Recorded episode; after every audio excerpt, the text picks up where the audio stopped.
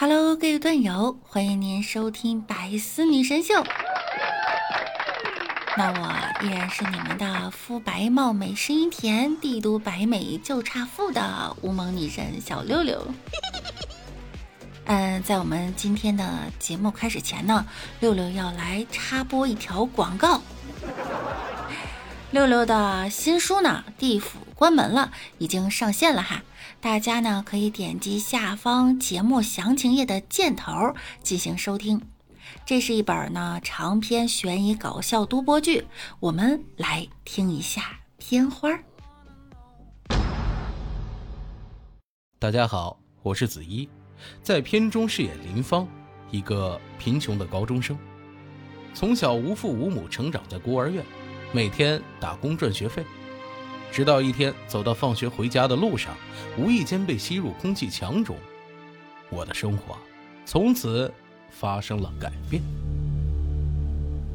帅哥，你怎么在这里？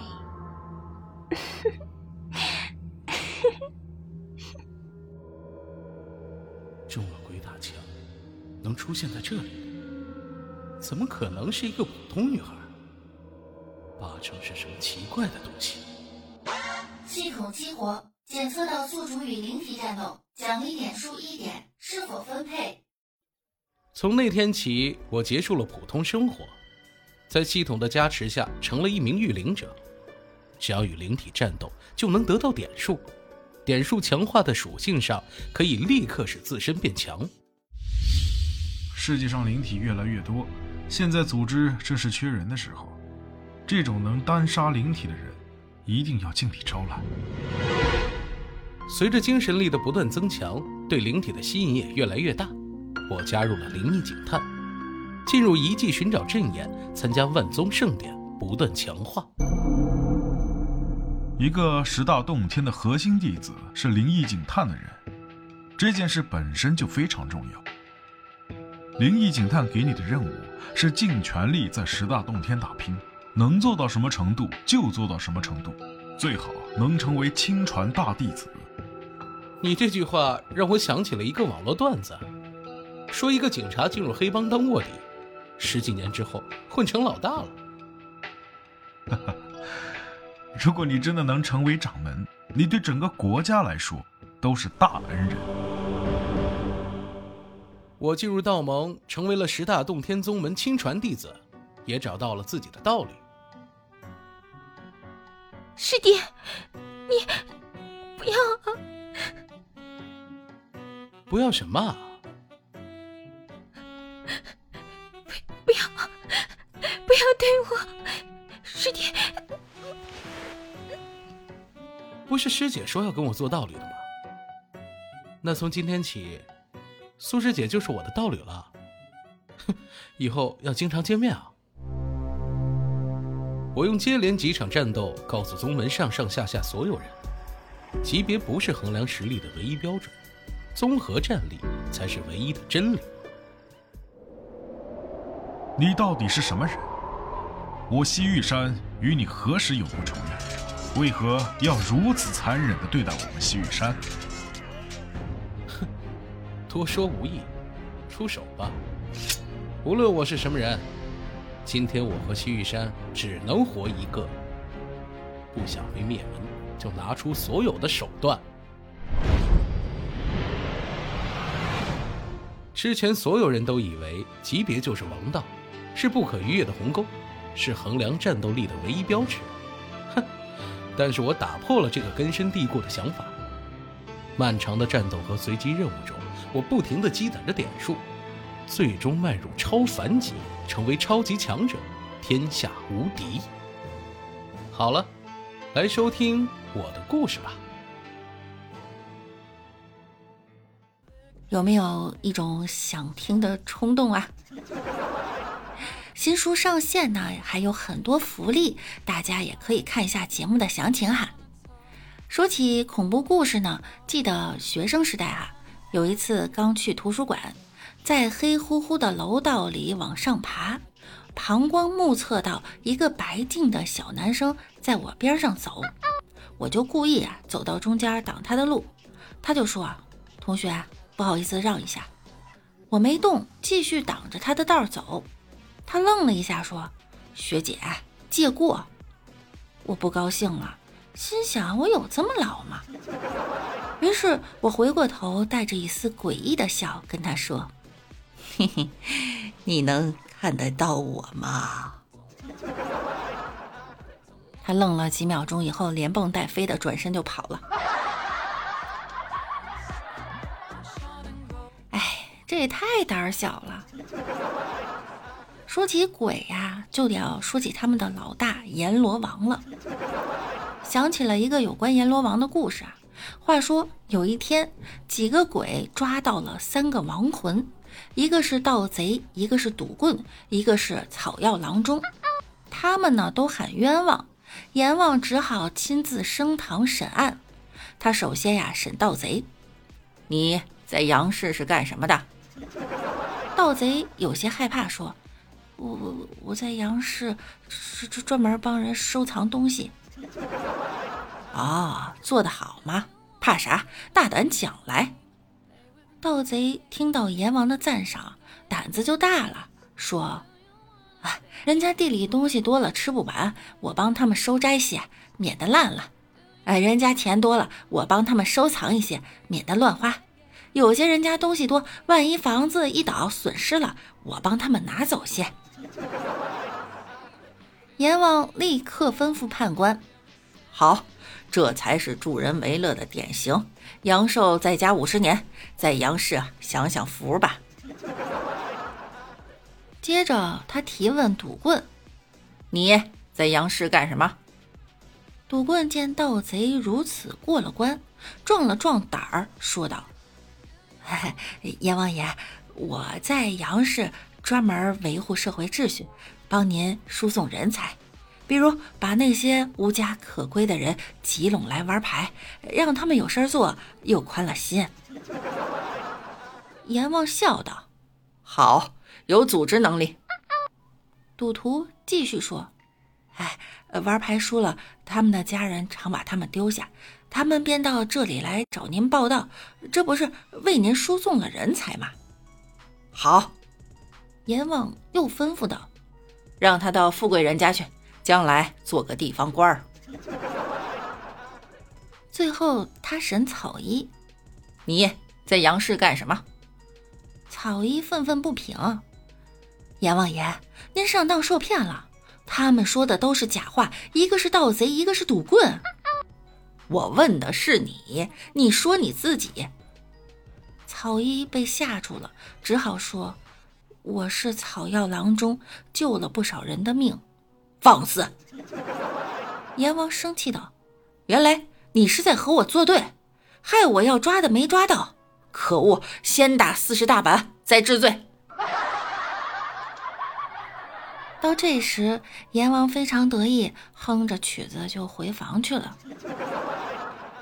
正所谓，阎王要你三更死，谁敢留你到五更啊？在阎王面前，他还真就是不讲道理了，这也极具讽刺哈！难怪好人不长寿，祸害活千年啊！不过说起阎罗王呢，能治得了他的人还真没几个，但是孙悟空绝对是一个，也是一个把阎罗王整惨的人。一天，小鬼急匆匆跑来向阎王爷禀报。阎王爷不好了，孙悟空又又又又打进来了。不对吧？我们不都是已经赔款言和了吗？生死簿上名字也给他勾去了，怎么又打过来了？都都都都怪那个孟婆，孟婆惹他了。孟孟婆给他一碗汤喝，喝完那猴子就把言和的事给忘了。阎王欲哭无泪啊，说道。这个多事的孟婆。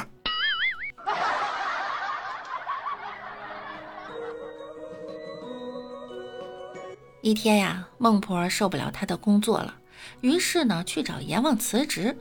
孟婆就跟阎王说呀：“哎，我这天天给人喂汤，看到无数世态炎凉，我要辞职。”阎王想都没想，直接就说：“去吧。”孟婆汤喝了，准备投胎。孟婆喝了汤后，阎王告诉他：“你前世做人积德行善，现在呀，给你个好职位，以后你就叫孟婆，在这儿帮投胎前的人喝孟婆汤，忘记前世今生。”孟婆说：“哎，好啊。”可怜的孟婆呀！不过鬼既然那么多，总该有收鬼的吧？要说到收鬼呢，那当属茅山道士了。一天，茅山道士带领小徒弟捉鬼。夜晚，师徒二人走进一栋破旧的房子，恶鬼出现，一个不留神，小徒弟就被鬼抓去了。小徒弟大喊：“师傅，救命！救命啊！”老道士说：“徒儿莫慌，念口诀，一念鬼就会害怕。”小徒弟大声念道：“一一得一，一二得二，一三得三。”结果小徒弟足。可怜的小徒弟啊，竟然把驱鬼口诀记成了惩罚口诀。再说说另一个道士的故事哈。前几天，六六在工商银行看到这样一幕：大厅内摆着一张桌子，上面供着几样贡品，旁边有个穿黄色道袍的道士，手里拿根木剑呀，念念有词。我就问旁边的人：“这怎么回事？”那人说：“人死了，存折密码不知道，银行非要本人来说是死规矩。”规矩是死的，人是活的，银行不知道变通一下吗？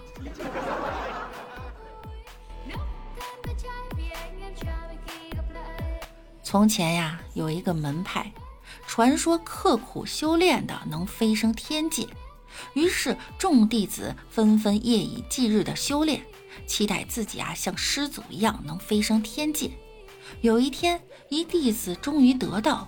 飞升天界，却看到一地骸骨，以及一张字条，上面写着：“上面竟然没氧气。”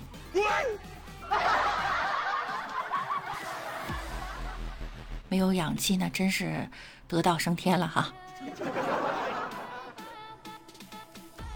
记得一天，一个司机朋友实在累了，于是前往了少林寺。他对一个大师说：“呀，大师啊。”我是司机，每天压力很大，吃也吃不好，是睡也睡不香，又不能顾家，还要面对各种压力。别人都有时间逛街旅游，而我却不行。大师右手捂住左胸，不语。司机就问啊，大师，您的意思是不要抱怨，要问心无愧，要对得起心中梦想，对吗？大师摇了摇头说。哎，你离我远点儿！我出家以前就是司机，今天听你说这些，我心堵得慌。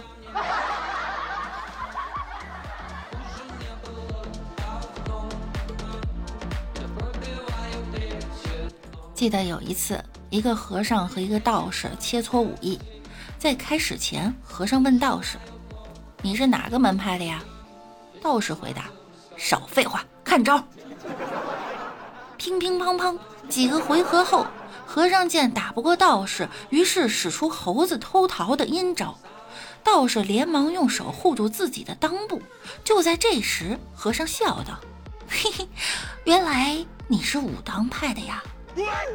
道士问：“你怎么知道？”“因为我每次攻击你下三路时，你都捂着裆，你肯定就是武当派的啦。”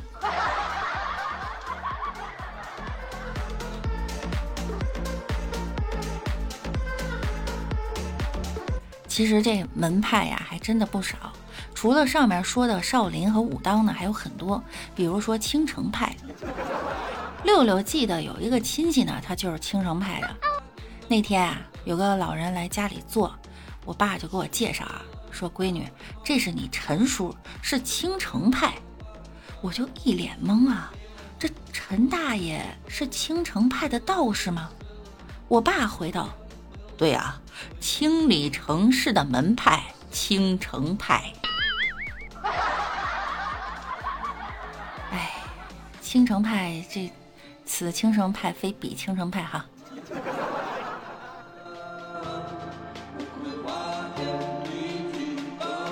记得当初周芷若见掌门灭绝师太表情放荡，便劝说道：“师傅，您失态了。”灭绝甩甩头说道：“我本就是师太。”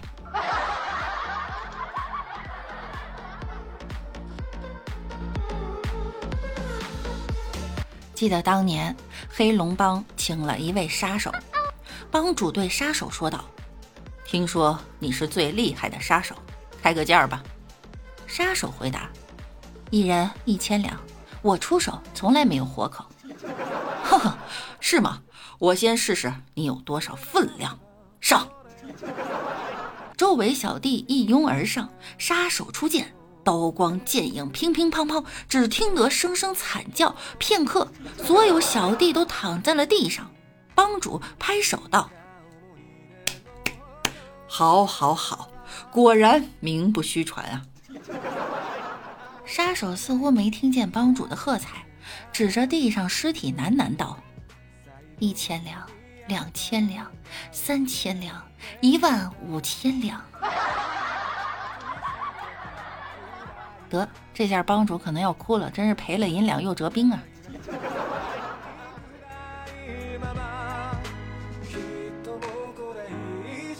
六六啊，曾经也是点苍派的传人之一呢，有幸习得一招探云手。因为六六啊，自幼热爱科学，崇尚研究，是我们十里八村著名的民间科学爱好者。那天呢，我奉命端了一盆稻谷去田里喂鸭子，看见这小鸭子呀在水中嬉戏，于是呢就陷入了沉思。为什么这鸭子可以在水里游泳，而这鸡就只能在岸上干看着呢？凭什么这鸡就不能享受水中的乐趣呢？这究竟是人性的扭曲，还是道德的沦丧？于是六六就买了小米儿撒在地上，这饥肠辘辘的母鸡带着小鸡飞奔而来，先是左顾右盼。确认没有危险之后啊，就开始大吃特吃。而身形敏捷灵敏的我，便趁着这母鸡不注意呢，发挥着点苍派绝学的探云手，以迅雷不及掩耳之势就偷走了母鸡的两个养子。院子里啊，有一个装满水的水桶，我先拿出来第一只幸运小鸡仔，就给它扔进桶里了。结果呢，可想而知哈。见此情况呢，我就有着一副恨铁不成钢的这想法，又把另外一只鸡，它给放进去了。就这样，两个优秀的生命，它就轻轻的走了，正如他们轻轻的来。这时候呢，邻居的伙伴就走过来了，看见我的行为之后啊，就提醒说：“你是不是傻？”鸡怎么可能会游泳呢？它们是浮不起来的，因为它们是老鹰的后代呀。它应该是属于天空啊！一听此话，我这才犹如醍醐灌顶啊，瞬间茅塞顿开，觉得自己他就不是普通人。那我们家的鸡，那也肯定绝非普通鸡，那它们肯定是应该属于蓝天的。于是呢。我就把这老母鸡抱到了三楼护栏上，嘴里还大声喊道：“去吧，皮卡丘！”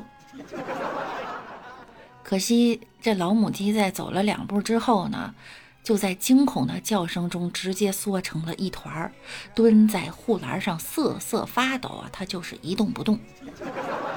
最后，机智的我拿了一把米在楼下引诱。俗话说得好哈，人为财死，鸡为食亡。这年老色衰的母鸡，它直截了当的就跳下了三层楼。果不其然，靠着强大的奥尔良鸡翅和六六的精神实验，自愿牺牲的大无畏精神，这老母鸡在空中划出了一道完美的弧线，遗憾的是落点他没选好，直接就掉进井里了。接着呢，就是一阵绝望的惨叫，随后呢，就是翅膀拍打水面的声音，让我不得不想到了一句诗啊：“自信鸡生二百年，会当水鸡三千里。”这个结果呢，你们也知道了。六六回去呢，挨了一顿胖揍。但是六六心里想哈，这都为了科学，为了科学受点皮肉之苦，他又有什么呢？好了，本期节目就在这儿，就要跟大家再说再见了哈，我就不霍霍你们了。然后呢，记得要给我们的地府关门了，点击订阅哈，有空可以听一听。每天早上十点钟更新，每天五章，然后这四十五天呢是限免，赶紧听起来，不然拿你们做实验。那我们下期再见喽，拜拜啦。